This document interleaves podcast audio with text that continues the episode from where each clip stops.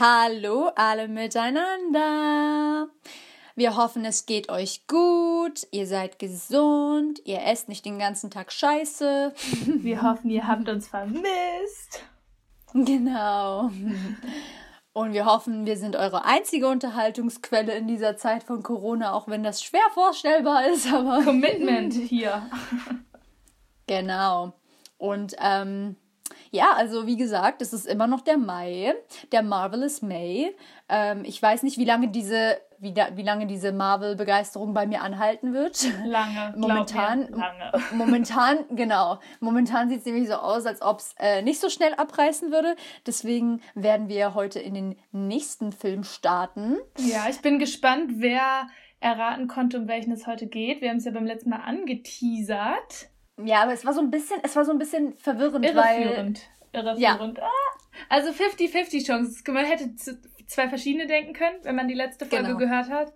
Aber ich bin richtig, richtig froh über den Film heute, weil ich muss ganz ehrlich gestehen, dass das einer meiner absoluten Lieblingsfilme im ganzen MCU ist. Ja. Also klar, jeder liebt Infinity War und Endgame, aber das ist einer, der ist ganz oben auf meiner Liste.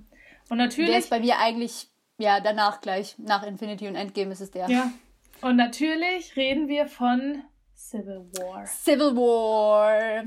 Also nicht, dass Civil War was Gutes wäre, aber im Sinne vom MCU Captain ist America, ein, Civil War. Genau, genau, ist ein guter Film. Ey, das ist gut, dass du das sagst, weil ähm, ich habe wirklich noch bis vor einer Woche oder vor zwei Wochen habe ich gedacht, dass Civil War ein Avengers-Film ist, weil die da halt alle einfach drin vorkommen. Ja, aber eben nicht alle, weil Thor und Hulk ja. nicht da sind. Die sind nicht da, ja. Und, aber das Witzige ist auch, der wird auch gar nicht, also schon ein bisschen so vermarktet, aber es, wenn man sich die ganzen Filmcover und so mal anguckt, dann steht da auch einfach nur Fett Civil War. Das ist gar nicht ja, das so, stimmt. dass man so dominant hat, okay, Captain America, sondern auch auf dem Cover sind ja auch Tony und Steve beide drauf. Und ja, ja. die sind beide drauf, das stimmt. Sehr, sehr gleichwertig. Das stimmt. Aber Deshalb ist er ja so geil, weil es nicht nur um Cap geht, sondern um alle. Ja, ja. Und es ist auch die perfekte Vorbereitung eigentlich auf Infinity War, muss ich sagen. Also es knüpft dann einfach ziemlich gut da dran. Und ich muss auch sagen, dass es auch wirklich. Ähm, dieser Film zeigt einfach die Realität von, wenn man so ein großes Team hat und alle sind begabt und alle haben ihre Talente und alle haben ihre Wertvorstellungen. Und ja, wir sind alle nach dem gleichen Ziel hinterher, aber wir können auf dem Weg dorthin unterschiedliche Richtungen einschlagen oder Herangehensweisen an dieses Ziel. Und was passiert, wenn so eine Gruppe sich spaltet? Ich finde, der Film, was ich daran so cool finde, das Problem ist ja in diesem Fall ein internes. Wir haben keinen klassischen Bösewicht in dem Sinne, sondern wir haben genau das Problem, was jede Gesellschaft hat. Und das ist dieses von Freiheit versus Sicherheit was ist wichtiger, wann, wann ist es okay oder wie viel deiner Freiheit kannst du aufgeben, um Sicherheit zu bekommen? Und mit diesen ganzen Gesetzen und Richtlinien, die du hast, wonach du dich halten musst. Und so wie eigentlich unsere ganze Gesellschaft und unser Wertesystem aufgebaut ist. Genau. Und da drin gibt es immer wieder Konflikte. Und alle wollen eigentlich was Gutes. Aber wie du halt sagst, der Weg dahin. Und genau das ist in diesem Film das Problem. Und das finde ich so cool, weil es so nah an dem ist, was wir kennen. So weißt du, das ja, ist es ist so, so realistisch. Es ist nicht ja. so dieses, die sind immer Superhelden und die sind immer gut drauf und die retten immer die Welt. Nein, die haben ihre Probleme und ihre Konflikte und das ist richtig, also es tut einem richtig weh, das anzugucken, weil man ist eigentlich für in diesem Fall sind es zwei Seiten, die dann gegeneinander treffen und man ist eigentlich für beide Seiten und man liebt beide ja. Seiten und also man kann das gar nicht wirklich angucken, so wenn man sich so denkt, oh mein Gott, also wenn man nicht wüsste, dass danach noch Infinity kommt und Endgame, dann würde man echt so bei manchen Stellen denken, krass, was wenn einer den anderen jetzt also dauerhaft dauerhaft schädigt oder umbringt so. Ich meine, am Ende kommt ja auch so raus, die Avengers gibt es nicht mehr. Du guckst den Film und ja. denkst so, ja, okay, die sprechen nicht mehr miteinander. Es, es gibt ja, die Avengers stimmt. nicht mehr und die haben sich jetzt getrennt. Ja, aber gut, dass du vorhin angesprochen hast mit den Systemen und so, weil ich glaube, man muss mal so einen kurzen äh, Einblick darin geben, um was es geht bei diesem Film. Captain America Civil War dreht sich eigentlich, also man kann sagen, die Handlung setzt da an nach äh, Avengers Age of Ultron, Ultron, ähm, wo ja die Avengers zusammen in Sokovia waren und eigentlich die ganze Stadt aufgrund von irgendeiner Magnetkraft quasi nach oben in den Himmel getrieben worden ist, bis an die Erdoberfläche dann ja, wieder kommt. Ja, von Ultron. Dann genau von Ultron, das ist so ein Alien-Monster gewesen. Ähm, Eine künstliche ja. Intelligenz, die Tony geschaffen hat. Und da ging ah, eigentlich stimmt, dieser Konflikt nämlich schon, da ging ja. dieser Konflikt schon los, weil Tony ist immer jemand, stimmt. der versucht, das nächstmögliche zu schaffen. Also wenn es die Möglichkeit für künstliche Intelligenz gibt, dann möchte er auch diesen Weg gehen und das auszuprobieren. Und da hat er ja schon gesagt, wir brauchen eine, eine Rüstung, eine Rüstung um die Welt, ja. Genau, die, ähm, die schützen soll. Und er hat ja Ultron geschaffen und da war dieses große Problem. Sokovia ist ja auch in der ganzen Marvel-Geschichte immer wieder ein Thema, weil in Sokovia dann Ultron sich gegen die gestellt hat und eigentlich sein Ziel war, er meinte, Frieden kann man nur bekommen, wenn es die Avengers nicht mehr gibt, mhm. weil die diejenigen, also die Problemquelle sind und wollte dann so die Stadt sozusagen auf die Erde fallen lassen. Und wenn das hoch genug ist und dann der Aufprall dadurch größer wird, wäre die Zerstörung ganz schön stark. Ja. Für die Leute, die keine Ahnung von Geografie und von äh, Erdkunde haben, Sokovia gibt es nicht wirklich, aber es spielt so ein bisschen, es ist es ist fiktiv und äh, zwei Charaktere, die hier eingeführt werden, sind äh, Wanda Maximoff, aka Scarlet Witch, und ihr Bruder, aber der stirbt auch schon in, in dem gleichen Film. Aus dem Film ist jetzt für Civil War nur wichtig, dass es diese, diesen Kampf in Sokovia gab. Sie haben natürlich, sage ich mal, gewonnen und Ultron besiegt, aber dabei gab es halt trotzdem immer, wie nennt man das so? Kollateralopfer. Genau, Kollateralschäden. Also sie haben zwar gewonnen, ja. aber trotzdem gab es viele Bystanders und unschuldige Menschen, die dabei gestorben sind. Und in diesem Film geht's jetzt, also bei Civil War, geht's genau darum, dass sie zwar für das Gute kämpfen und das Richtige wollen, aber es natürlich trotzdem immer wieder Opfer gibt, die nicht geplant sind, aber die unglücklicherweise trotzdem passieren. Und jetzt wollen die eigentlich so was, also die Regierung und die Vereinten Nationen wollen jetzt eigentlich sagen, okay, ihr könnt es nicht mehr aus eigener Verantwortung machen. Ihr könnt nicht einfach handeln, wie ihr wollt und dabei sterben unwillkürlich Menschen. Deshalb brauchen wir eine Regelung und einen Vertrag dafür und der soll auch genannt werden Sokovian oder Sokovia. Sokovia-Abkommen, ja. Genau, das Sokovia-Abkommen. Ich wollte gerade den englischen Namen holen, aber Sokovia-Abkommen tut's, glaube ich, an dieser Stelle auch sowieso besser. Und daran spalten die sich halt, weil die eine Hälfte sagt, okay, das ist richtig, wir brauchen diese Regeln und die Vereinten Nationen, da sind so viele Länder in, integriert und die entscheiden dann, wann die Avengers eingesetzt werden. Und die andere Hälfte sagt, damit verschieben wir nur die Schuld. Es, ist, es wird immer noch Opfer nebenbei geben, nur die Schuldfrage ist dann eine andere und wir können nicht mehr freiwillig handeln, wie wir wollen. Und dadurch spaltet sich die ganze Gruppe.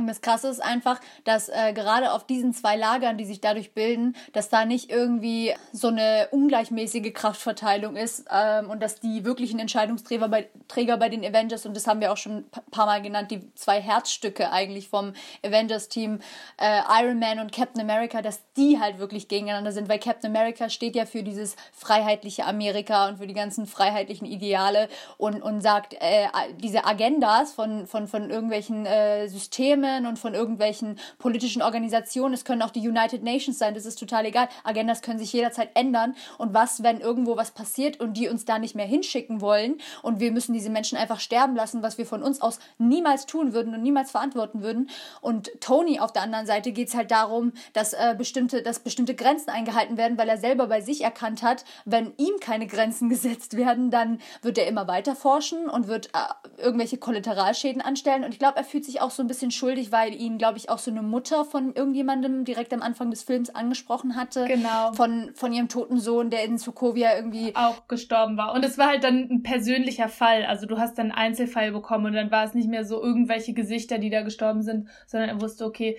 das ist die Geschichte von dem Jungen, das und das hätte er werden können. Und die Mutter sagt ihm, und es ist eure Schuld, dass er nicht mehr lebt. Und dadurch hat er nochmal so extra Schuldgefühle. Was ich daran voll interessant finde, das haben auch die Regisseure gesagt, wieder die Russo Brothers. Also Anthony mhm. und Joe Russo, die den Film gemacht ist das haben. Nicht der erste, ist das nicht der erste im MCU, der von Anthony und Joe Russo? Der zweite. Der zweite? Der erste, ist Winter, der erste ist Winter Soldier. Stimmt. Der erste stimmt, stimmt, stimmt, stimmt, stimmt, stimmt. Auf jeden Fall haben die nämlich auch gesagt, die fanden das voll interessant, in diesem Fall die Entwicklung von Cap und Tony zu sehen, weil du hast es ja gesagt, Cap war derjenige, der eigentlich gegen das Sokovia-Abkommen war er meinte halt, dass die ähm, Entscheidungen und die Werte und Ziele sich von so Organisationen immer ändern können. Aber eigentlich war er ja derjenige, der als Soldat den Hintergrund hatte, einfach Befehlen zu befolgen. Er hatte ja diesen Hintergrund, das sind meine Befehle, die, das ist die Rangordnung und daran richte ich mich. Und er ist jetzt aber derjenige, der sagt, okay, ich muss für meine Handlung einstehen. Mhm. Und dadurch soll sein Charakter halt wachsen und sich auch mit komplexere, komplexeren Problemen auseinandersetzen. Das eben, weil vorher in seinen Filmen, gerade im ersten Film von Captain America, gab es ganz klar schwarz und weiß, gut und böse. Es gab einen Krieg und da wusstest du, okay, das sind die Bösen, das sind die Guten und wir kämpfen gegeneinander. Und jetzt in Civil War hast du das für Captain America nicht mehr. Und die Entwicklung, die wir für Captain America haben, haben wir auf der gleichen Seite für Tony, nur in die andere Richtung, weil Tony immer mega egoistisch war und gar kein Teamplayer und eigentlich nur gesagt hat, okay, ich weiß schon, was das Richtige ist und wenn ich nach meinem Gewissen handle, dann kommt schon das Richtige bei rum. Aber in Civil War hat er jetzt einfach erkannt, ich bin verantwortlich für das, was passiert, aber ich muss dann auch sehen, was ist unsere politische Verantwortung? Und er wächst in dem Sinne darin, dass er lernt, im Team zu arbeiten und zu verstehen, was sind die Gefahren nicht nur für unsere Gruppe, sondern für die gesamte Welt und dass man politisch durch diesen Vertrag in Schach gehalten werden muss. Und da hat er nämlich einen richtig coolen Satz gesagt und den fand ich, fand ich ganz nice, habe ich mir aufgeschrieben. Er sagt, We need to be put in check. Whatever form that takes, I'm game. If we can't accept limitations, we're boundaryless, we're no better than the bad guys. Und es stimmt so, weil wenn die keine Grenzen haben und einfach machen, was sie für richtig halten, dann, ich meine, die Bösewichte denken ja auch immer, dass sie das Richtige tun. Ja, das ist richtig stark. Aber auf der anderen Seite hat halt Captain auch recht mit seinem, ja, aber wir sind ja eigentlich hinter dem Leben her und nicht nach irgendwie Tod und Vernichtung und, äh, aber ja, es ist halt total schwierig. Und vor allem, was auch da klar wird, ist nicht nur die Agenda, die die beiden verfolgen, sondern auch dieses, ähm, ja, dieser Konkurrenzkampf, wer dann wirklich der Anführer der Avengers ist, weil Captain heißt heißt Captain, ne? Also man würde davon ausgehen, okay, er ist so der Anführer so und er kann auch immer seine Reden schwingen und immer erzählen von Optimismus und von wir werden kampfbereit sein und wenn wir verlieren, dann verlieren wir gemeinsam. Alles schön und gut, aber Iron Man ist halt letzten Endes das technologische Genie hinter diesen ganzen Sachen ähm, und der, auf den man sich dann wieder zurückwendet, wenn es darum geht, okay, wir brauchen irgendwie eine Waffe oder eine Maschine oder irgendwas.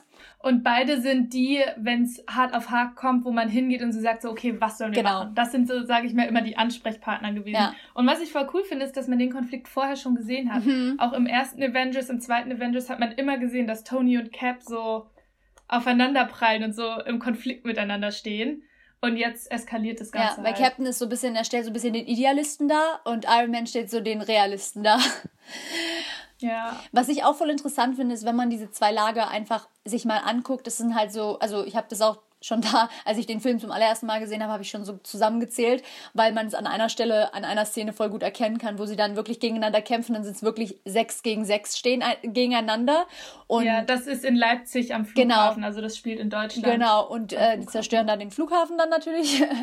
ähm, und ich finde es voll interessant, wie die beiden dann aber auch diese ähm, Protégés haben, so ein bisschen. Bei Captain ist es ja Falcon, der dem ja einfach folgt. Weißt du, er nimmt einfach so den Captain so als sein, okay, weißt du, ich bin auf der Seite vom Captain. Und bei Iron Man ist es einfach War Machine, also Rhodey, der halt einfach auch, hey, weißt du, das ist mein bester Freund so, whatever he does is right. Und die haben beide so diese Protégés. Und dann finde ich es aber auch voll interessant zu sehen, wie die anderen Charaktere sich für welches Lager entschieden haben und warum.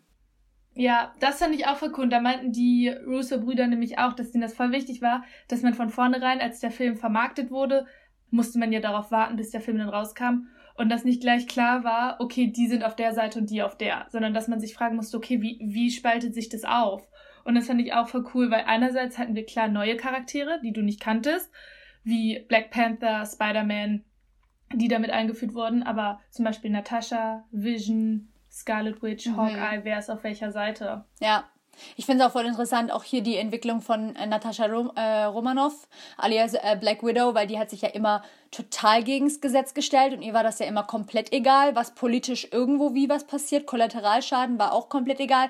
Aber sie hat ja jetzt, man merkt richtig, wie, dass sie weicher geworden ist, dass sie so ein Gefühl für Familie bekommen hat und dass sie auf gar keinen Fall möchte, dass die Avengers aufgelöst werden, was ja denen gedroht worden ist von der Politikerseite, wenn die nicht irgendwie ihre Grenzen einhalten. Und sie sagt, glaube ich, auch an dieser Einstellung, man merkt richtig, wie das ihr so nahe geht, wo sie sagt, so Hauptsache wir bleiben zusammen, weißt du? Also Hauptsache wir, ja. wir sind zusammen, so, weil, weil sie merkt zum allerersten Mal, okay, sie hat diese Familie jetzt irgendwie dazu bekommen, so. Ja, da gibt es auch die Szene mit ihr und Cap bei der Beerdigung von Peggy. Und da ist sie ja dann auch extra gekommen und Cap meinte noch so, warum bist du überhaupt hier, wenn du weißt, dass ich nicht auf deiner Seite bin und wir getrennte Meinungen haben. Und sie sagt so, ja, aber ich will nicht, dass du alleine bist. Da sieht man, es geht halt um, um das Zusammensein, um die Familie dahinter. Mhm. Und man kann verschiedener Meinung sein, aber letztendlich will ich, dass wir zusammenbleiben. Und das fand ich deshalb auch voll cool, dass sie Natascha auf die Seite von Tony gestellt haben. Dass sie diejenige ist, die eigentlich eher sagt so, ey Leute, wir müssen in Schach gehalten werden und wir brauchen diesen Vertrag. Ja, und dann war natürlich klar, was du schon gesagt hast. Also auf Captain Americas Seite haben wir noch Falcon und Winter Soldier, obviously. Und dann Wanda und Ant-Man. Genau, Wanda, Ant-Man und Hawkeye. Und das finde ich auch cool, weil Natascha und Hawkeye dadurch getrennt wurden und dann sich gegenüberstanden. Ja, ich habe sowieso, ich habe sowieso, ich habe auch bei mir so eine Tabelle in meinen Notizen stehen, weil ich mir so gedacht habe, wer wird eigentlich wem wirklich gegenübergestellt? Und ich ah, das habe ich auch gemacht. Ich habe genau das gleiche gemacht. Ah, ich habe die alle gegenübergestellt. Wirklich? Oh mein Gott.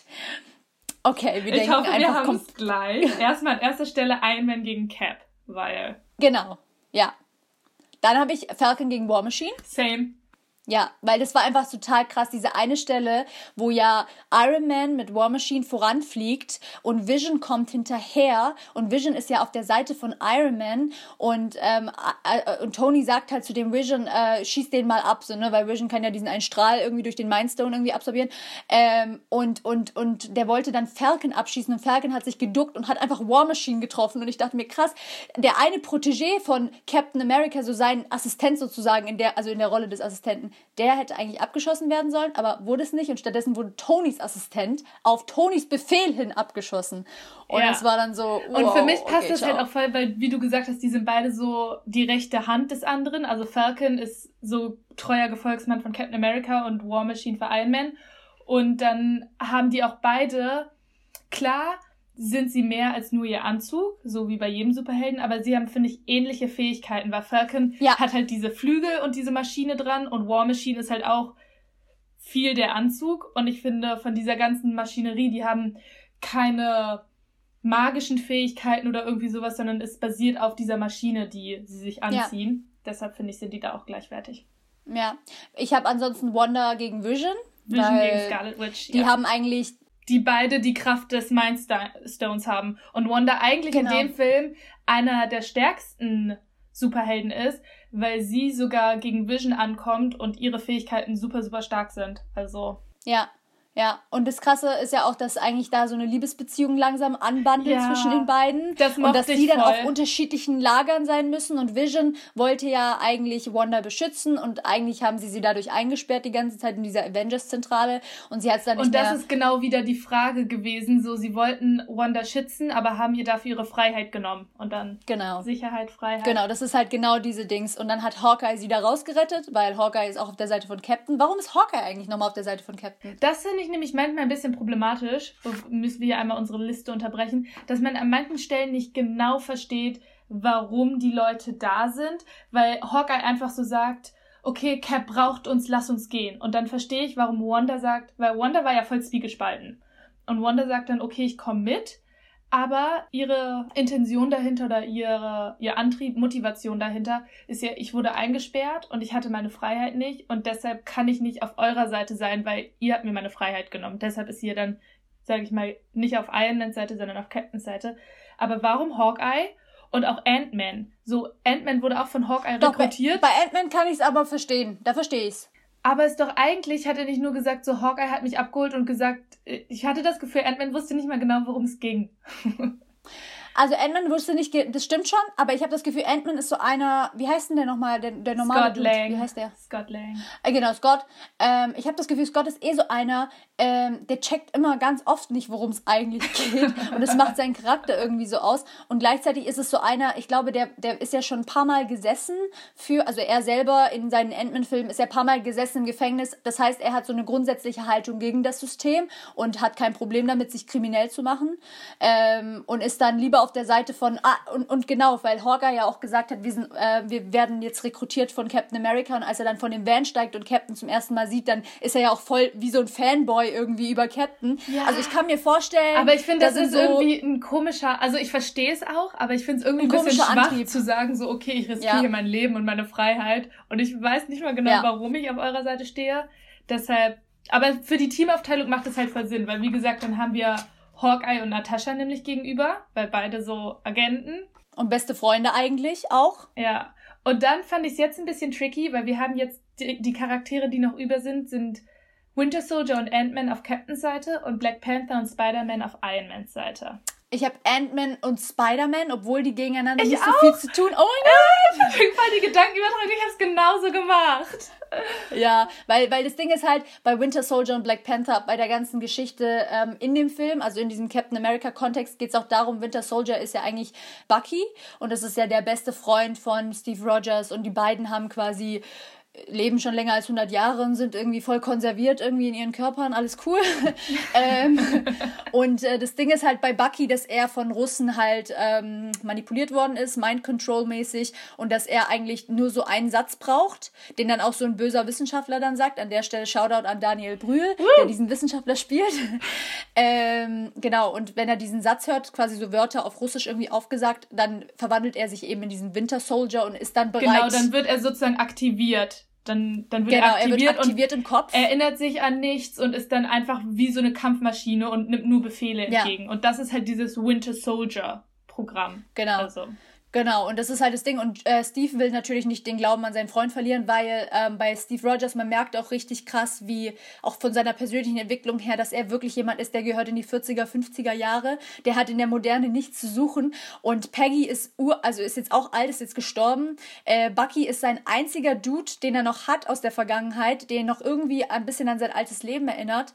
Ähm, und er kann ihn einfach nicht gehen lassen, weil so ist Captain halt nicht, ne? Ja.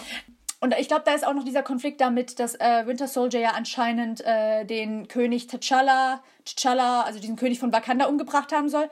Genau, und deshalb war nämlich eigentlich Black Panther überhaupt auf Iron Mans Seite, weil Bucky, aka der Winter Soldier, gefangen genommen werden sollte, weil es hieß, dass er in Lagos so auch für so einen. Nee, nee, nee, in Genf. In Genf. Das war dieser Bombenanschlag. Genau, für so einen Bombenanschlag ja. zuständig war in Genf und dabei ähm, von T'Challa, der Vater, der heißt T'Chaka, gestorben ist. Stimmt. Und Stimmt. deshalb wollte Black Panther auch Rache, weil er gesagt hat, okay, ich kümmere mich da selber drum und ich, ich suche den Winter Soldier und ich sorge dafür, dass der festgenommen wird. Und die anderen haben auch gesagt, so, okay, wir müssen machen, was recht ist. Und Cap hat aber gesagt, das ist mein Freund, ich übergebe ihn euch nicht. Und dann. Ja, und gleichzeitig auch, weil Cap auch ihn gefragt hat und gesagt hat, ich werde dich nur einmal fragen, so warst du das wirklich? Und er war es halt nicht. Ähm, genau, und das war ja das Ding, dass Bucky es gar nicht war, aber dass dieser eine verrückte Wissenschaftler, der den ja dann auch wieder aktiviert hat, ähm, gespielt von Daniel Brühl, ähm, dass der sich so eine Gesichtsprothese besorgt hat und deswegen so getan hat, als sei das Bucky, aka Winter Soldier, damit die natürlich alle sauer auf den sind und ja. Genau. Aber warum ich ihn gegenüber Black Panther gestellt habe, einmal, weil sie privat dadurch diesen Konflikt haben. Und ich finde auch, dass sie von den Fähigkeiten gut zusammenpassen, weil Spider-Man und Ant-Man haben in dem Film beide noch eher so. Beides Insekten. Genau. Ah, das habe ich auch gedacht, sie sind beide so Insekten, beziehungsweise Spinnentiere, aber so. Ja. Kommen aus dieser Ecke und haben so ein bisschen den Sidekick-Charakter in dem Film. Wir kennen sie beide noch nicht, sie sind beide noch neu für uns. Also Ant-Man hatte zwar schon seinen eigenen Film, aber in den Avengers sind sie noch nicht so bekannt und sind so ein bisschen so eher flapsig unterwegs, sage ich mal. Ja, also immer lustig mit einem lustigen Spruch genau. und immer popkulturelle Referenzen irgendwo auflisten, ja. Genau, und sie können auch beide viel, aber sind, finde ich, trotzdem von ihren Fähigkeiten. Für mich passte das ein bisschen zusammen von dem, wie viel sie können. Weil sie können beide voll viel effektiv, man darf sie nicht unterschätzen. Ja. Aber ich finde, das hat so zusammengepasst und dann war halt Black Panther und Winter Soldier waren dann übrig. Voll cool, ja. dass wir die gleiche Aufteilung Fand ich richtig gut, dass wir auch die gleiche Idee hatten, diese gegeneinander zu stellen. Ja, irgendwie, ja. ich dachte mir so, hm, haben die das dann vielleicht so gemacht von der Ordnung her, dass sie dann irgendwie wirklich Charakter für Charakter?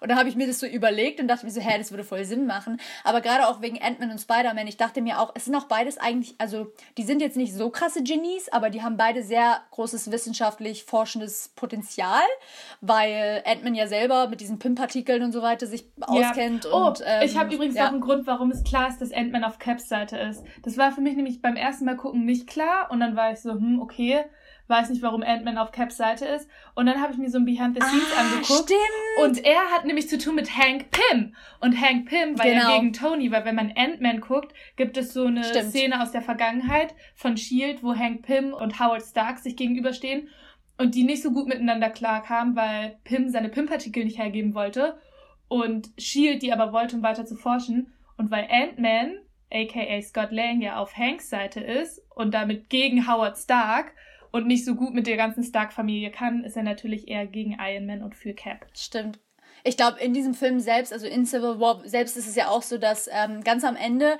dass sie dann dahinter kommen, dass dieser verrückte Wissenschaftler versucht hat, die ständig auseinanderzubringen, dass Bucky und äh, Captain ja dahin geflogen sind nach Sibirien, wo der irgendwie abgereist ist und Tony ist dann auch am Ende darauf gekommen, dass das alles eine Gesichtsprothese war und ist dann alleine dahin gereist, weil das Team dann schon so zersplittert war. Rhodey war im Krankenhaus, äh, die anderen, die auf Caps Seite waren, sind ja alle in den Knast gekommen tatsächlich. Genau, weil die und, quasi äh, verloren haben auf diesem Kampf in, auf dem Flughafen war es dann so, dass Bucky und Captain America geflogen sind, äh, geflohen sind, aber auch geflogen, weil sie in einem Flugzeug geflohen sind.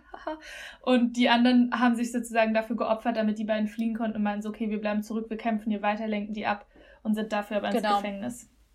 Ja, weil sie haben ja gegen die Verträge verstoßen und waren dann dementsprechend Kriegsverbrecher oder ja. halt auf dem Status eines Kriegsverbrechers.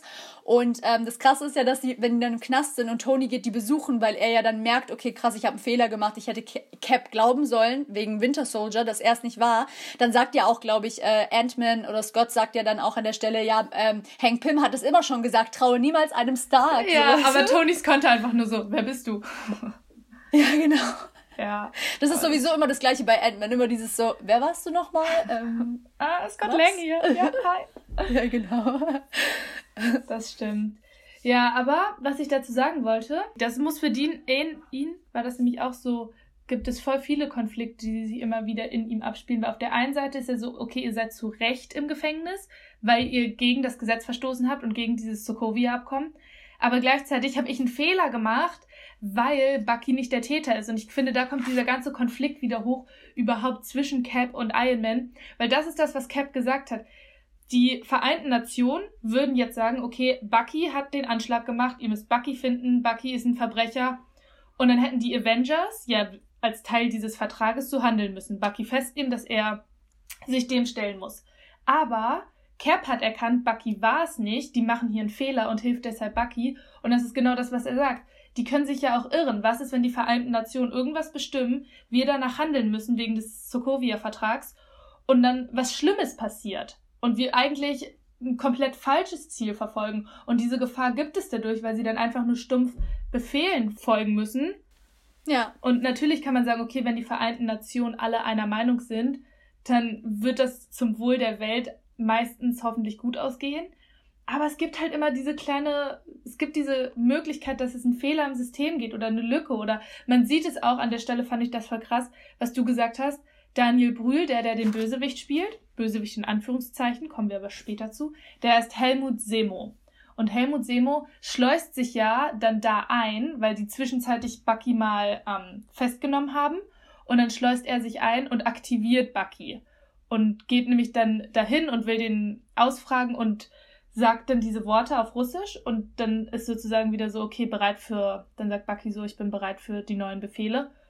Und ich finde, dadurch sieht man so richtig, wie viele Lücken es gibt und wie brüchig dieser ganze Vertrag ist, weil wenn sich jemand wie dieser Helmut Semo, aka Daniel Brühl, da einschleusen kann und als ein Doktor ausgibt oder ein Professor, der er gar nicht ist, zeigt das ja. alles, wie, wie instabil das ist. Ja, voll. Und dann macht es eigentlich auch gar keinen Unterschied, ob jetzt die Avengers selber die Entscheidung treffen, weil letzten Endes, also klar, es sind Menschen und es ist keine Organisation, sondern es sind individuelle Menschen, aber das sind ja nicht irgendwelche Menschen, die haben ja persönliche Fähigkeiten, Intelligenzen. Tony ist ja das allumfassende Genie, mehr oder weniger. Ähm, äh, es macht keinen Unterschied, ob jetzt die Vereinten Nationen irgendwie eine Entscheidung treffen oder ob die eine Entscheidung treffen. Es wird wahrscheinlich immer Kollateralschaden geben und das wird dann halt alles Tony klar in dem Moment. Genau, das ist genau das, was Cap halt meint. Es wird immer Kollateralschaden geben. Die Frage ist nur, wem gibst du die Schuld? Weil wenn die der es durch den Sokovia-Vertrag in Auftrag gegeben wird, dann heißt es so, okay, ist nicht unsere Schuld, wir haben hier nur Befehle ausgeführt.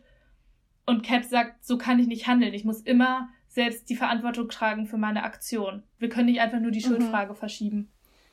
Deshalb ist voll tricky. Ich wüsste nicht, auf welcher Seite ja. ich stehe. Ne? Das ist so, weil es gibt so viel für und wider, es ist voll tricky. Doch, ich wüsste bei mir schon. Ich wäre auf Captains Seite. ah, ich weiß nicht, weil dann lebst du halt auch in einer Welt, weil wenn du das als höchstes Standard hast, als höchste Maxime, dann sagst du, okay, dann kann ja jeder so handeln. Dann kann ja jeder sagen, ich weiß, was richtig ist. Und dann hast du halt eine Welt voller Rächer, weil Avengers steht genau dafür rächen. Sie ja. sollen sich für etwas rächen. Ja. Und wenn jeder Selbstjustiz übt und macht, was er für richtig hält, funktioniert unsere Gesellschaft ja auch nicht. Ja, Wir brauchen nicht. ja bestimmte Regeln und man muss sich auf was einigen und sagen so, okay, das ist unser Wertesystem und in Hand, innerhalb dieser Regeln und Gesetze fungieren wir. Und wenn du jetzt einige hast, die sich darüber stellen, dann kann das ja jeder sagen. Ja, ich glaube, das Ding ist halt, auf so einer persönlichen Ebene von wegen Anarchismus und so würde das nicht funktionieren. Aber jetzt seien wir doch mal ehrlich, die Avengers haben sich eigentlich von Anfang an nicht wirklich um weltliche Probleme gekümmert, sondern, also das war jetzt das, e, das Eheste, was, am, ein, was an ein weltliches Problem rankommt. Und das auch nur, weil das der Captain America-Film war. Ansonsten wenn eine Alien-Invasion auf die Welt trifft und alle NASA-Leute und was weiß ich was für Organisationen überhaupt keine Ahnung haben von gar nichts. Excuse me, dann brauchst du dieses Team, dann brauchst du die Leute, die sich damit beschäftigen und mit, Quantenpsycholo äh, mit Quantentechnologie und was weiß ich was. Ähm, und dann, weißt du, was willst du denn da machen? So, das sind, das sind die mightiest Heroes in dem Fall so. Und äh, also, hä? Ja, ich finde, ich hatte ein bisschen, ich sehe da halt trotzdem noch Probleme, weil nur weil Captain America ein Schild hat und ein Super Soldier ist, kennt er sich nicht besser mit Aliens aus. Ja, nee, nee, nee, ich meine jetzt komplett die Avengers, also das ganze Team. So. Ja, und deshalb, ich weiß nicht, also ich sehe halt voll genau die Problematik, mit dem der Film halt handelt. So, man kann nicht einfach sagen, der hat recht und der nicht. Zumindest kann ich es ja, nicht, weil. Das kann man nicht sagen. Nee, nee, das, das würde ich auch nicht sagen, aber wenn es darauf ankommt, auf, welches, auf welche Seite ich mich stelle, dann auf jeden Fall auf Captain. ich kann das nicht. Ich bin richtig froh, dass ich dem nicht ausgesetzt bin. Aber wo man dann nämlich sieht, das fand ich so, so cool am Ende. Wir haben in diesem Film absolut keine Helden. In dem Film gibt es keine nee. Helden. Deshalb, das meinte ich so mit, in dem Fall ist zwar Helmut Semo der Bösewicht, aber auch nur in Anführungszeichen, weil du dann erfährst, warum er das alles macht. Sein Ziel ist es, die Avengers zu spalten, weil er ihnen alles nehmen will, was sie ihm genommen haben weil er seine Familie in Sokovia hatte und die waren nämlich dieser Kollateralschaden. Seine ganze Familie ist da gestorben und er ist übergeblieben und er will sich jetzt rächen. Und genau das ist die Avengers-Initiative. Die rächen sich auch einfach nur für Sachen, die denen Unrecht getan wurden. Und damit ist er ja eigentlich zwar klar der Bösewicht, weil er hat unschuldige Menschen mit Absicht getötet. Ihm ist egal, was er machen muss, um seine Rache zu kriegen. Also kannst du sagen, okay, seine Werte sind auf jeden Fall schlechte Werte. Aber mhm. später haben wir den Moment, wo Tony Bucky umbringen will, weil Bucky, kommt dann raus, Riesenenthüllung am Ende, dass Bucky schuld am Tod von Tonys Eltern ist. Und Bucky hat Tonys Vater und Tonys Mutter umgebracht innerhalb dieses Winter Soldiers Programm, dass er keine Kontrolle über sich hatte. Genau. Aber er hat halt 1991 war das damals. Also da, da war er ja schon aktiv so, ne? Genau. Ja. Und dann sagt Tony, als Cap sagt so, ey, Bucky hatte keine Kontrolle, das, er hat das nicht selber machen wollen. Und Tony meint nur, es ist mir egal. Und da siehst du, Tony ist eigentlich, handelt da genauso wie Helmut Semo, aka Daniel Brühl, und sagt auch so, ich will nur meine Rache. Ich will ihn töten oder ihn aufhalten oder was auch immer, ich will einfach nur meine Rache. Und dadurch ist Tony nicht besser. So, wir haben keine allem, Helden in diesem Film. Ja, und Cap, in dem Fall ist Cap auch nicht besser, weil, kein Shade of Cap, weil ich liebe Cap eigentlich, aber man merkt an dieser Stelle, weil Tony, bevor er dann anfängt, Bucky anzugreifen, weil er dann dieses Video sieht, wie Bucky seine Eltern umgebracht hat, sagt er zu Cap, wusstest du das? Wusstest du, dass er das war? Und Captain so, ja, ich wusste nicht, wer genau und dann erzähl mir keine Scheiße, Captain, erzähl mir keine Scheiße, Steven. Und dann so, ja, ich wusste, dass das er das war. Und weißt du, er hat es ja dann auch geheim gehalten. Genau, so. und da und hat Cap das erste Mal seine Werte missachtet. Also, missachtet, ja. ja. Weil er war immer derjenige, der gesagt hat, okay, das sind meine Werte, das ist meine Moral. Und Wahrheit war ein ganz, ganz großes ja. Ding. Loyalität und Wahrheit. Und dadurch, dass er ja. Tony angelogen hat, war er ihm gegenüber auch nicht mehr loyal. Und Tony sagt das ja später auch, als ähm, Captain sagt, Bucky's my friend. Und dann meint Tony nur so, we used to be friends too.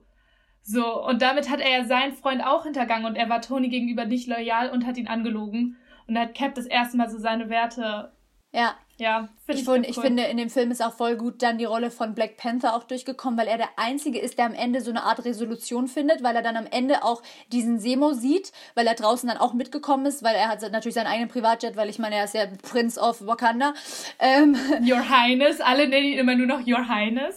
Your Highness. Ähm, und, und er ist dann auch dahin gekommen und wollte eigentlich äh, Rache oder was auch immer. Den Semo umbringen, genau, weil er hat ja dann auch herausgefunden, okay, das war gar nicht Bucky, aka Winter Soldier, sondern dieser Semo, ähm, der seinen Vater umgebracht hat. Und dann hört er das eben von Semo, wie er das erzählt und sagt, meine ganze Familie ist in Sokovia gestorben. Ähm, was macht die Avengers besser als was weiß ich? Und dann sagt er wirklich so, und das ist diese einzige Resolution, die man hat in dem ganzen Film, dass er dann sagt, deine Rache hat dich so weit getrieben und sie hat dich von innen, von innen aufgegessen, so. Und man merkt da auch so diese Philosophie von Wakanda und so, und es hat alles schon so eingestimmt auf den Film, der, der dann auch später dann von Black Panther rausgekommen ist. Und ja, dass man einfach, dass man mit Sachen Frieden schließen muss und nicht sich komplett von der Rache zerfressen lassen soll. Das stimmt. Und er sagt dann auch so, du hast dich von der Rache auffressen lassen, das gleiche machen Cap und Iron Man gerade, also Cap und Tony gerade. Und ich will nicht das gleiche tun, ich will nicht die gleichen Fehler machen. Und deshalb hat er sich dann gegen die Rache entschieden und gesagt, okay, ich werde dich hier nicht umbringen, aber du musst dich dem Gesetz stellen und ich werde dich jetzt festnehmen. Und das finde ich eigentlich, ist Black Panther der Einzige, der in dem Moment es schafft, nicht emotional zu handeln, sondern wirklich, was ist das Richtige? So. Weil wenn jeder Selbstjustiz ausübt, dann landen wir nirgendwo. Ja, und dann ist man auch dankbar, dass es Systeme gibt und dass man sagen kann, du musst dich dem Gesetz stellen, weißt du, dass es halt so eine, es gibt dann doch eine obere Instanz und doch etwas, was es regeln kann, dass es ungefähr menschlich ist für jeden der beiden. Also wenn nicht unbedingt eine Todesstrafe irgendwie ansteht, sondern weißt du so, dass es halt einfach menschlich ist und ja. Aber das ist halt echt krass, dass Black Panther der einzige ist, der es wirklich schafft, so weil es wurde auch sein Vater umgebracht. Ja, aber da sieht man einfach, er ist ein Prinz, weißt du, und er also das ist so ein bisschen dieses, äh, man, man schafft damit auch nochmal, also Captain ist ja schon ein nobler Charakter immer gewesen und Iron Man dann später auch, dadurch, dass er gesehen hat, was seine Waffen anrichten. Aber er ist halt nochmal so ein Prinz und dann haben die auch noch diese afrikanische Weisheit oder Philosophie oder wie man es halt auch nennen mag irgendwie. Ja, aber ich finde, das es ist so gut, dass sie ihn so aufgebaut haben, weil normalerweise ist man ja Königreichen gegenüber immer skeptisch, so ja, hm, I don't know. Und wenn man dann Black Panther mhm. sieht, dann macht das alles Sinn, weil man ihn kennengelernt ja. hat und weiß, dass er gute Werte hat. Und dann sagt man nicht so, oh nein, der ist ein König, sondern so gut, dass er König für dieses Land ist, weil man ihm vertraut, die richtigen ja. Entscheidungen zu treffen. Absolutely das war halt auf jeden Fall eine gute, also dieser Film muss ich sowieso sagen, also äh, Civil War war so ein richtig guter Abstecher mal in dieses Ganze, was passiert, wenn es umgedreht ist, was passiert, wenn das Team von innen aufbricht, was passiert, wenn die Leute mit ihren eigenen Schwächen konfrontiert werden, aber gleichzeitig war der Film auch mega die gute äh, Vorbereitung auf Black Panther. Äh, der Film war eine gute Vorbereitung auf, weil man sich gefragt hat, wo, wo sind Thor und Hulk? Und das wurde ja auch erst 2017 geklärt in Ragnarok. Und auf Spider-Man. Und auf Spider-Man, weil wir das erste Mal Spider-Man mit drin hatten, ja. Yeah. Das stimmt. Es war eigentlich echt richtig gut, einfach ein Vorspann, du hast recht. Und auch später für Infinity War, wenn das auch wieder aufgegriffen wird. Das ist total krass, weil das muss ja voll der Aufwand gewesen sein. Und jetzt verstehe ich auch, weißt du, weil du musst ja diese ganzen Plotpoints hier in Civil War verarbeiten und gleichzeitig den Film mainly über Captain America machen. Und, und jetzt verstehe ich auch, äh, weil ich habe ja vor, wir haben ja vorher erst über Infinity und Endgame gequatscht und darüber recherchiert und erst jetzt über Civil War recherchiert.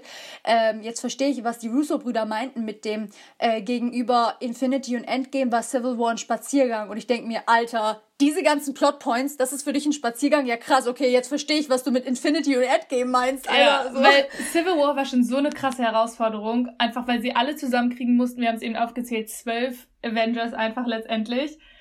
Aber in Infinity War hast du halt noch mal mehr dann, deshalb ja. war das dann noch Ja, krasser. das ist richtig heftig. Richtig heftig. Und ich finde es auch gut, dass Thor und Hulk, die sind auch eigentlich, die wären wahrscheinlich, wenn sie dabei gewesen wären, wären sie auch gegenübergestellt worden, weil das sind ja die zwei, die diese übermenschliche Stärke die, haben. Die halt immer also, diesen Running Gag haben mit stärkster Avenger. Und dann hättest du die ja, ja, stärksten genau, Avenger genau. sozusagen. Maximale ja. Zerstörung, maximale Kraft und so, ja, ja. ja. Das stimmt. Ich finde es auch einfach krass, dass, ähm, ja, einfach, dass dieser Film so viel vorbereitet hat und gleichzeitig halt diese ganzen Konflikte irgendwie aufgezählt hat und dass es halt trotzdem alles geklappt hat, so weißt du? Ja. Ich finde es auch ganz cool, dass, beziehungsweise was ich auch ganz cool finde, der, ich hatte gerade so einen richtigen Aussetzer. Kennst du das? Ich wollte, ja, eigentlich wollte hat, ich sagen, ja. was ich cool finde, ist, dass Daniel Brühl da mit drin ist, weil er echt Ach. einer der wenigen deutschen Schauspieler ist, die ich richtig gut finde. Weil normalerweise ist es so traurig, so, weil klar, wir leben in Deutschland, wir müssen den deutschen Filmmarkt kennen, aber man merkt schon, wir fokussieren uns sehr auf US-amerikanische Filme. Und da kenne ich die ganzen Schauspieler und so. Und es gibt ja ein paar deutsche Schauspieler, die richtig groß auch in Amerika sind. Und er ist einer von denen. Und deshalb ist er auch einer so der wenigen Deutschen, wo ich so sage, ey, den kenne ich, den finde ich richtig gut, ich mag, was er macht. Und dann habe ich mich voll gefreut, so dass er mit in dem Film war. Ja, und ich finde es auch cool, dass tatsächlich auch viel von den Marvel-Filmen, dass da viele Szenen auch in, tatsächlich in Berlin gedreht werden. Also immer wieder kommt Berlin als Drehort oder halt auch Leipzig, also generell Deutschland irgendwie als Drehort irgendwie in Frage. Und dann hat es auch richtig gut gepasst, weil der Charakter Semo, der bleibt ja dann auch in so einem Hotelzimmer und redet dann wirklich auch, also in der englischen Originalversion redet der dann auf Deutsch mit der mit der Zimmerfrau und so, weißt du, und dann passt es so. Ja. Ja. Das finde ich auch gut. Ich habe mich voll gefreut, dass das in Berlin gespielt hat, weil man Mm. Klar, kennt die Kulissen und so. Berlin, Berlin, Berlin, du bist so wunderbar, Berlin. Vielleicht könnten wir jetzt mal so ein bisschen so ein paar Trivia-Fakten raushauen oder ein paar lustige Daten oder generell Daten. Alright. Also wie wir schon gesagt haben, Directors waren Anthony und Joe Russo. Ähm, die Schreiber, Schreiblinge, Drehbuchautoren. Drehbuchautor. Ich waren, weiß nicht, in der letzten Folge ist mir das schon aufgefallen. Ich sage immer Schreiber, sag einfach Drehbuchautor. Die Schreiber. ja, weil du denkst Writer und dann, okay, buchstäbliche Übersetzung. Deutsche Übersetzung von Schreiber, äh, von Writer ist Schreiber. Ja. Das Drehbuchautoren Christopher Marcus, Stephen McFeely, ähm, die arbeiten immer zusammen eigentlich. Und Release Date war 12. April 2016. Krass, Alter. Vier Jahre schon her. Vier Jahre. Heftig. Ähm, Sie. Und was ich an interessanten Fakten habe, äh, dadurch, dass es ja auch so ein bisschen eine Vorbereitung ist auf Spider-Man, ähm, musste man tatsächlich bei diesem Spider-Man-Casting, das waren ja, glaube ich, um die 3000 Leute, die gecastet wurden für Spider-Man.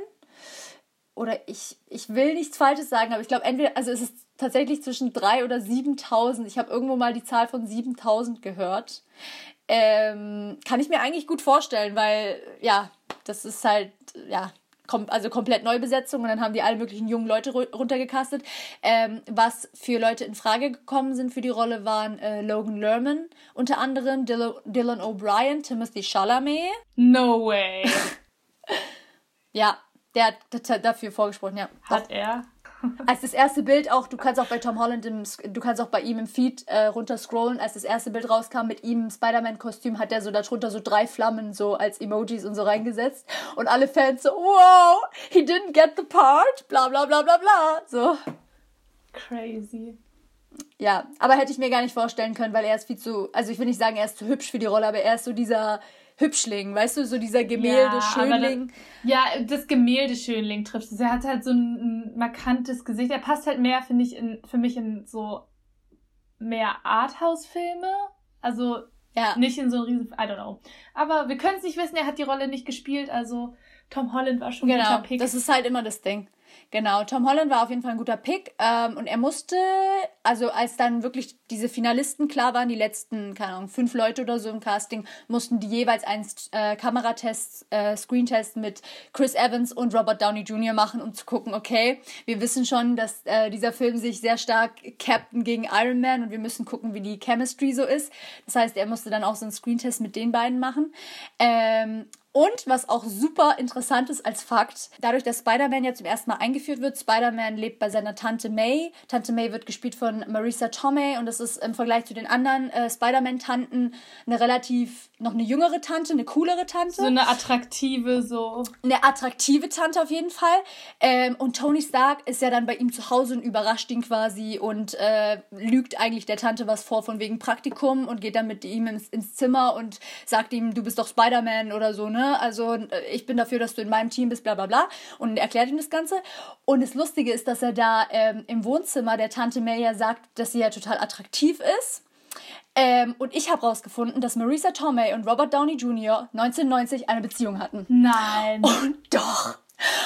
Und guck dir die Bilder an, Alter. Auf Google. Es ist so putzig. Und die haben in zwei Filmen mitgespielt. Und es ist einfach so putzig, wie die ausgesehen wie haben. Wie witzig Alter. ist das, dass das einfach jetzt wieder, dass die dann jetzt zusammen wieder gespielt haben. Richtig lustig. Witzig. Vor allem, das sind jetzt 26 Jahre danach, weißt krass. du? Nach 1990. Ist es krass oder ist es krass? Und dann vor allem so, ja, immer die attraktive Tante und so. Und dann im ersten Spider-Man-Film sagt er das ja auch nochmal so, ich hoffe, sie haben was Knackiges an. Tante May, bla bla bla. Und er muss sich ja auch so denken. Ja, ouch, aber das muss mega ouch, witzig ouch. für die auch gewesen sein. Also wenn sie sich im Guten getrennt haben. Aber witzig. Ja. Aber ganz kurz, was ich Lustig. eben sagen wollte weil wir gerade schon bei witzigen Sachen sind, dass die Szene, von der du ne, gerade gesprochen hast, wenn Tony und Peter dann zusammen ins Zimmer gehen und so darüber reden, über Spider-Man, weil Tante May natürlich nicht wissen darf, dass Peter Parker Spider-Man ist. Das ist mal eine meiner Lieblingsszenen in dem Film. Wenn später, wenn Tony dann so sagt, so, ja, hast du ein Passport? You got a passport? Uh, no, I don't. I don't even have a driver's license. You ever been to Germany? No. Oh, you'll love it. I can't go to Germany. Why? I got homework. I'm gonna pretend you didn't say that. I'm just gonna pretend I didn't hear that. ja, und einfach nur diese Antwort so, so, ich kann nicht nach Deutschland, ich muss Hausaufgaben machen. Ich finde die Szene ja, genau. richtig gut.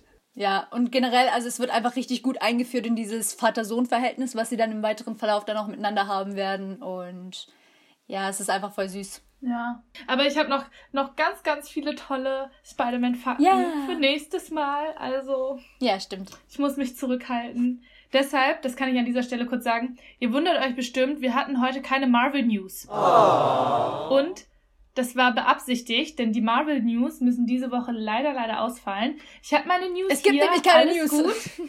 es gibt nämlich News, aber die News betreffen das MCU diese Woche so Schon, Solala. aber die sind super viel, beziehen die sich auf Spider-Man. Und dann dachte oh, ich mir, okay. okay, dann warte ich eine Woche und dann kommen richtig frische, knackige News nächste Woche. Weil. Wenn wir das ja. abgedreht haben, musst du mir die News sagen, weil ich habe keine Ahnung. ich habe keine Ahnung, wovon du redest. ja, genau. Yeah. Deshalb, nur damit ihr euch nicht wundert, war beabsichtigt, dass es diese Woche keine Marvel News gibt. Oh, weil wir gerade aber schon was von Spider-Man reden, generell die ganzen Charaktere, die ja ständig ein Kostüm tragen müssen, zum Beispiel Captain America, weil man sieht ja ständig sein Gesicht, das heißt, das kann nicht irgendein Double irgendwie für den übernehmen, sondern nur in den Action-Szenen und er muss meistens dieses ganze Kostüm tragen. Tanzt du die ganze Zeit rum, oder? ja, ich tanze, sorry. Die Leute, die das hören, so, hä, also wir sehen nichts. Ja, wir machen eine Videokonferenz gerade. Ich habe getanzt. Yeah. I'm sorry, it's confusing. Nein, kein Problem, alles cool. Ich bin die letzte Person, die gegen sowas. ähm, nee, aber was ich krass fand, ist einfach, dass sie ja wirklich angefangen haben zu drehen im Mai 2015 in Atlanta, auch bekannt als Hotlanta. Äh, 32 Grad Celsius in diesen äh, Spandex-Kostümen. Alter Verwalter. Alter Verwalter. Aber was du gerade sagst, so, dass die das immer anziehen mussten, außer eventuell in den Kampfszenen, wenn sie da ersetzt wurden. Das finde ich auch so krass. Ich habe nämlich gehört, dass Chris Evans und Sebastian Stan, die haben eigentlich relativ viele von ihren Kampfszenen selber gemacht. Also au außer da, wo es dann so richtig, sag ich mal, gefährlich von den Stunts wurde, hatten sie natürlich Stunt-Double. Aber viele von den Kampfszenen so richtig One-on-One -on -one haben die selber gemacht und da meinten die vom Kamerateam und von dem ganzen Produktionsteam, dass das voll gut war, weil sie dadurch auch von der Kamera viel mehr Freiheiten hatten, das zu drehen, weil mit einem Stunt-Double muss man ja mal aufpassen, wie die Gesichter im Bild sind, damit man nicht erkennt, dass das ein Stunt-Double ist. Und dadurch, dass die so viel selbst gemacht haben, ging das voll gut. Ja, aber Dings, Tom Holland hat es auch alles selber gemacht. Deswegen ist er ja auch so überzeugend in der Rolle, weil er halt immer noch weil die er gleiche... diesen tänzerischen Hintergrund hat. Er kommt ja eigentlich aus einem genau, tänzerischen Musical-Bereich. Genau, ja. und ist so sehr athletisch, kann einfach so einen Backflip. Ja, ja, und dadurch, dass er das einmal gemacht hat, haben dann die Regisseure gleich natürlich gesagt, wow, du machst es ab sofort immer, okay? Auch bei 32 Grad, komplett im Kostüm mit Spandex, darunter irgendwie ein Tanga Du brauchst tragen. kein okay, Stunt-Double. Nö, nein, nein, also ich glaube, er hat schon eins für so ja, richtig krasse ja, Sachen, aber er macht echt schon ziemlich, also er macht 90 Prozent von seinen Stunts selber und dadurch wirkt es auch so, weißt du, wenn er als Peter Parker durch die Gegend läuft, sieht das so gleich aus, wie wenn Spider-Man durch die Gegend läuft und hat nicht so eine unterschiedliche, diese physische Form, weißt du, weil man, man sieht immer noch an der Haltung, okay, das ist der und das war ja immer das Problem bei den alten Sachen. Aber nicht so viel über Spider-Man, weil Next time. Ja. Next time. Next time. Next time. Ja, viel mehr Fakten habe ich tatsächlich gar nicht. Nö, ich auch nicht. Aber ich muss auf jeden Fall sagen, dass das wirklich ein sehr cooler Film ist. Und ich muss sagen, dass ich den Infinity und Endgame immer gucken kann. Also momentan noch. Es nervt mich immer noch nicht. Ich kann das wirklich, ich kann mir das reinziehen. Ich kann auch immer noch über die reden, nonstop. Ja, wirklich. Also wenn jemand zu mir kommt und sagt, hey Nisa, hast du gerade Zeit? Hast du Bock Civil War zu gucken? So, dann I'm on it, so. Ähm, ja, und das spricht auf jeden Fall für einen guten Film. Ja, das stimmt. Übrigens, was mir noch eingefallen ist, weil wir eben ähm, kurz Lieblingsszenen angesprochen haben. Ich habe noch eine zweite Lieblingsszene. Ja. Ich habe in diesem Film tatsächlich richtig viele Lieblingsszenen. Viele meiner Lieblingsszenen sind, eigentlich sind alle meine Lieblingsszenen, entweder ist Bucky drin oder ist äh, Peter Parker, weil ich tatsächlich die beiden Charaktere, so klar, jeder liebt die Hauptcharaktere, jeder liebt Captain America, jeder liebt Iron Man, das sind die Herzstücke, aber so von den ganzen Side-Characters, in Anführungsstrichen, in ganz, ganz fetten Anführungsstrichen, weil wer ist bei den Avengers wirklich ein Side-Character, ähm, sind aber meine Lieblinge Bucky Barnes und Peter Parker. Ich finde die beide richtig, richtig toll. Viele andere auch, ne? Also das sind nicht meine einzigen beiden Lieblinge, aber die gehören mit dazu. Deshalb, wie gesagt, eine meiner Lieblingsszene, die mit Peter und Tony. Dann eine andere fand ich richtig geil, mitten im Kampf weißt du, das erste Mal, dass Spider-Man mit im Kampf ist beim Flughafen. Ja. Und dann meint äh, Captain America nur so, you got hard kid, where are you from? Und er dann nur so, Queens. Ja. Und dann Captain nur so zeigt so auf sich und dann so, Brooklyn. Und das fand ich so geil. Oh, das ist so cool. Das ist wirklich so. Weil die halt so. halt beide aus New York sind. Und dann hatten die so ihren kleinen Moment, die bekämpfen sich gerade gegenseitig, aber waren so, ey, ich bin aus Queens, cool, ich bin aus Brooklyn. Ja, voll. Man merkt auch bei dem Kampf, eigentlich alle Szenen in dem Kampf sind auch, also einerseits sind es so, wo ich mir denke, oh Mann, warum kämpft ihr denn jetzt gegeneinander? Seid ihr dumm? Habt ihr nichts vom amerikanischen Bürgerkrieg gelernt? Meine Fresse, ihr könnt doch nicht gegen eure gleichen Leute kämpfen. Aber andererseits sind diese Kampfszenen auch meine Lieblingsszenen, weil dann immer, die bekämpfen sich zwar, aber nie so ganz, weil sie wollen den anderen ja auch nicht wehtun. Genau, es geht dann, nämlich nie nur um den Kampf, es ist immer Charakter genau. mit dahinter. Ja, voll. Und dann ist es so, zum Beispiel Hawkeye und Black Widow treffen aufeinander und dann sagt Black Widow so, wir sind doch immer noch Freunde, oder? Und Hawkeye sagt, kommt drauf an, wie stark du mich schlägst. Ja, ja, das ist auch echt richtig cool. Und ich finde ähm, tatsächlich, meine, meine Lieblingsszene ist tatsächlich eigentlich das Ende. Alle anderen finde ich auch super unterhaltsam. Ich, also ich kann das bei Marvel-Filmen sowieso nicht sagen, weil gefühlt jede Szene meine Lieblingsszene ist. auch noch die kleinste Szene mit Ant-Man oder Rhodey oder keine Ahnung wem. Ähm, aber ich muss sagen, ganz am Ende, wo ja dann das sich auflöst und äh, Cap und Iron Man sich ja richtig krass zerstreiten und äh, das Einzige, was man dann noch merkt, wie es ausgeht, ist, dass Captain Iron Man so ein Handy schickt mit nur einer Nummer und zwar seiner und sagt, egal wann du Hilfe brauchst, du kannst mich anrufen und ich respektiere das, dass du, ähm, dass du einfach die Sachen machst, für die, also die du verantworten kannst oder dass du das tust, was du für richtig hältst. Mehr kann ich auch nicht tun, mehr kann niemand tun. Und dass es dann noch so einen Abschluss findet, aber man ist trotzdem so, hä, was ist mit den Avengers denn jetzt? Aber es macht so Sinn, weißt du, und man weiß, okay, im, im Falle eines Falles kannst du Steve Rogers anrufen. So. Genau, das ist so, wir haben uns zwar mega verstritten und sind nicht mehr auf einer Seite, aber wenn es drauf ankommt, bin ich für dich da. So. Ja. Du kannst auf mich zählen. Und deshalb ist der Moment deshalb umso krasser am Ende in Endgame, wenn Tony meint, you said we would lose together, but you weren't there. Ja, das war am Anfang von Endgame. Ja, also meine ich mit, mit Ende von Endgame, meinte ich am Ende des ja. MCUs in ja, Endgame. Ja. You know what I mean. Ja.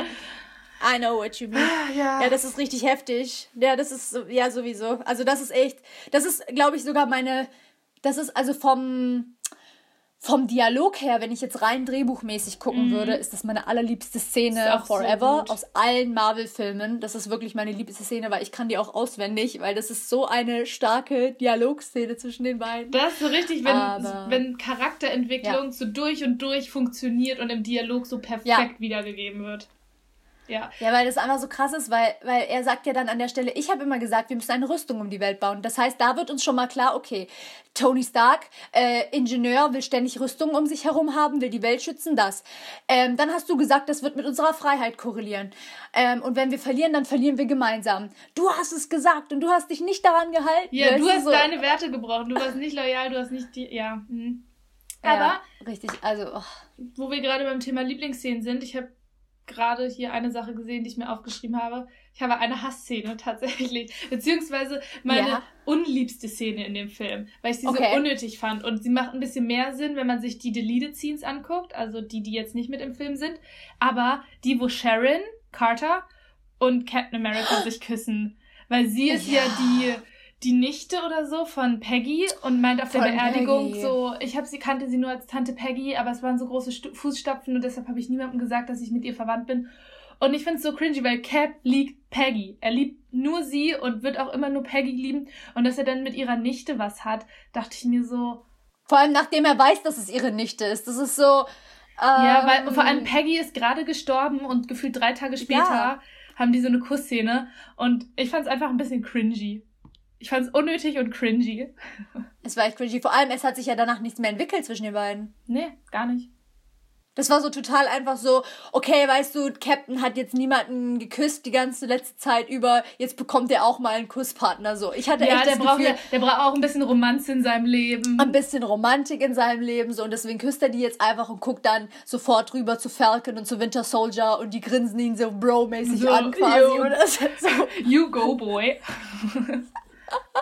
Ich kann mir richtig gut vorstellen, wie Anthony und Joe, dadurch, dass sie ja schon vorher mit äh, Chris Evans den anderen Captain America Film gemacht haben, dass sie schon so voll und auch mit Falcon und auch Winter Soldier, die waren ja da alle mit dabei, mhm. dass die sich so gedacht haben, so, ja komm, Captain braucht jetzt auch mal was Romantisches. Ist doch cool, wenn die Bros noch mit dabei sind. Ja, das drehen wir jetzt hier. Ja, aber so. das Ding ist, sie war ja auch in Winter Soldier mit drin. Und da wurde das ja das allererste Mal so angebahnt, weil sie ja sein Nachbar war und ihn überwacht hat. Stimmt. Und deshalb, stimmt, es hat stimmt. sich schon ein bisschen angebahnt, aber es war unnötig. Es war echt unnötig. Vor allem danach ist nichts mehr passiert. Er ist ja dann gar nicht mehr mit dieser Sharon irgendwie zusammengeblieben. So, ja. Oder, ja. Es war einfach, es er wollte auch mal jemanden küssen. Ist okay. Wir haben. Ja. Ist okay, Cap, wir verzeihen dir das. Am Ende bist du eh wieder mit Peggy zusammen. Alles gut. Ja. Genau. Warum ist es eigentlich so, dass jedes Mal, wenn wir eine Folge darüber machen, dass wir immer auf Endgame zu sprechen kommen? Weil Endgame das Nonplusultra ist. Man kann nicht über Marvel reden, ohne über Endgame zu reden. Es ist halt echt so wie so, oh mein Gott, und das erinnert mich an die Szene in Endgame. Und dann reden wir schon wieder über Endgame. So, ja. That's just what it is. Deshalb ja. haben wir natürlich auch eine Folge über Endgame gemacht, weil. Ganz genau. Damit ihr wisst, worüber wir reden. Ja. Yeah. Aber ich glaube, damit hätten wir eigentlich euch schon genug Daten über Civil War gegeben. It's a rap. Ja, genau. Und äh, ich werde es jede Woche nochmal neu sagen, solange dieser Mai äh, voranschreitet. Wenn ihr die Marvel-Filme noch nicht geguckt habt, dann guckt sie gefälligst an. Weil da wartet eine Welt auf Disney Plus auf euch, die ihr also, ihr wollt das nicht vermissen, Leute. Wirklich nicht. Wirklich nicht. Wirklich nicht. Und nächste Woche geht's weiter. Ihr wisst bestimmt mit wem. Ja. Okay. Bye, dann bye. bis nächste Woche. Guys. Ciao. Bye. Tschüssi.